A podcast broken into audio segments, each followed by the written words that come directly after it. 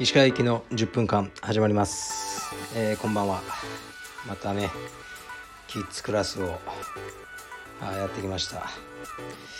キッズクラスね僕向いてるのかなどうかわかんないですよね。結構ね子供に真剣にあの語っちゃうんで向こうは「ん?」って思いい顔してるんですよねいつも。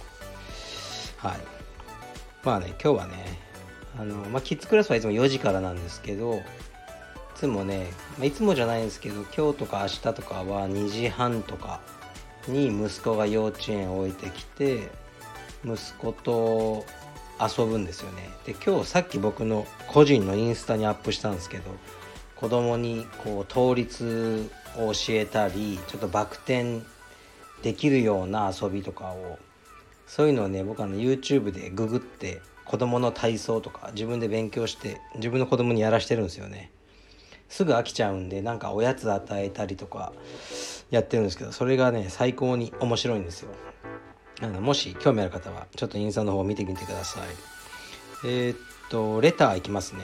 お悩み相談来ましたね。読みます。こんにちは。いつも楽しく聞いています。ハンドルネームグラップラーバッキバキです。悩み相談になります。ここ数年パチンコに依存しています。それなりに収入があるためなのか軽い気持ちで時間が余っているとすぐに時間つぶしにやってしまいます。ご多分に漏れずすでに100万以上負けています。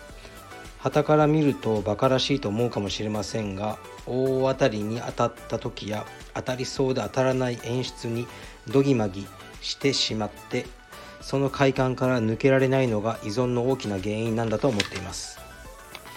ずっと抜け出すために悩んでることなので何かきっかけになるお話が聞けたらと思います。よろしくお願いします。ちなみに充実はやってません。ということですね。うんパチンコね僕やったこと一回もないんですよね。でなんか興味が またそれか興味が湧かなくて。でラスベガスとかも何回か行ったけどあのスロットマシーンとか触りもしなかったですね。うんなんかああいうもので儲けれると思ってないんですよね。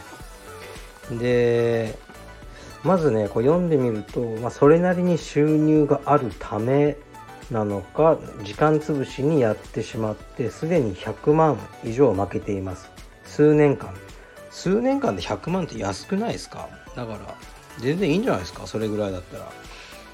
僕とかフィルムカメラのフィルムで多分数百万使ってますよ。ここ数年で。全部現像費とか入れると。だからってやめようと思わないですしね。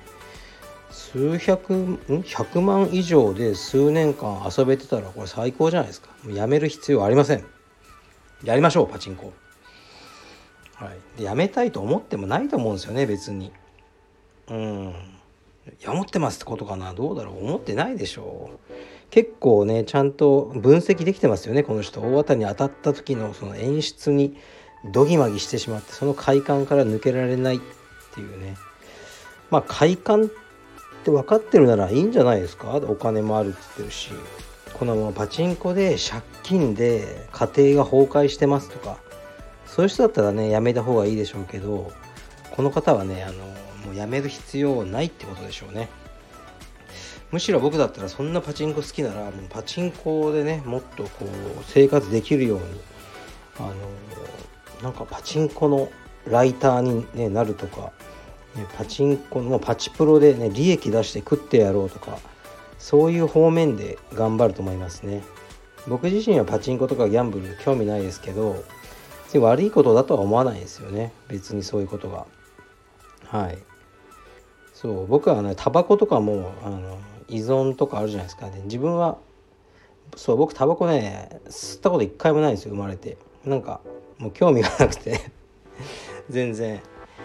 ででもね別にあの悪いもんじゃないというか人間のこの歴史上数千年常にもう多分現地時代とかからそういうことやってきたんですよね。なんかこのあの薬使ったり人間っていうのは。で別に健康になるために生きてるわけじゃなかったと思うんですよね。タバコが体に悪いとか普通分かりますよね。多分何百年も前の人でも。うん。あんなもんはいいわけはない。でも別にその長生きしようとか健康であろうっていう価値観はあの最近だと思うんですね。だからこう自分の体を悪くしたりこうねパチンコとかまああんまりそのポジティブなことじゃない。とは思いますけどそれも最近の価値観で別にそれに縛られる必要はないと思います。うん格闘技だってね別にそんなにねあの社会に必要なものでもないと思いますからね。はい。ですからあのねあの抜け出すためにっていう話ですけどね。抜け出す必要はないという、ね、あっと驚く回答で、はい、あの終わります。頑張りましょう。パチンコ。えー、っと次はうんこれもねあのこれも全然違うあの相談ですけど、えー、女性とかに対して、まあ、11でですね。あの激しくねスパーをしてしまう男性とかにねどういうふうに注意すればいいのかって。これもしかしたら同情主の人ですかね。同情主だったら悩む必要もないと思うんですよねいや危ないですよっつって言えばいいんですけどもし一般の同情生だったらまあ注意しにくいでしょうねだからやっぱりこういうのは同情主の仕事で難しい例えば紫帯の小柄な女性がいるとして、ね、でこう力強めの大柄な白帯の人どっちが強いかって言ったら、まあ、白帯の男の方が強い可能性は高いですよね。うん。そこでやっぱり言いづらいんですよね。こうその女性の方のプライドもあるじゃないですか。その男性の方にちょっと優しくやってあげてくださいね女性なんでとかね言うとやっぱ女性はね数年かけてこう紫帯に、ね、なった自負もあるだろうし何とかあるんでしょうね実際まあ普通の白帯の男よりは強いなと思える紫帯の女性とかもいますねだからそこはやっぱりインストラクターがあの把握しておいてあのその性格とかも全て的確なあのアドバイスをするでしょうね。僕は結構あの男性の白帯とかで、ね、あの相手が青帯とか紫帯の女性時に結構あからさまに言いますね。男性のように「ああの人にちょっと力抜いてやってくださいね」とか。もしねそれで女性のあの方が何て言うんですか？悪い気がしたとしてもねそれはもう知ったこっちゃないですね。こっちは安全管理のためにやってるんで。で男性もそういうふうに言われると、うん、たとえ全力で負けたとしてもなんかあの自分は手を抜いたから、ね、手を抜いたっていうか優しくしてあげてこれわざと負けてるんだよみたいな雰囲気が周りに伝わるじゃないですか。僕がそうやって言った以上。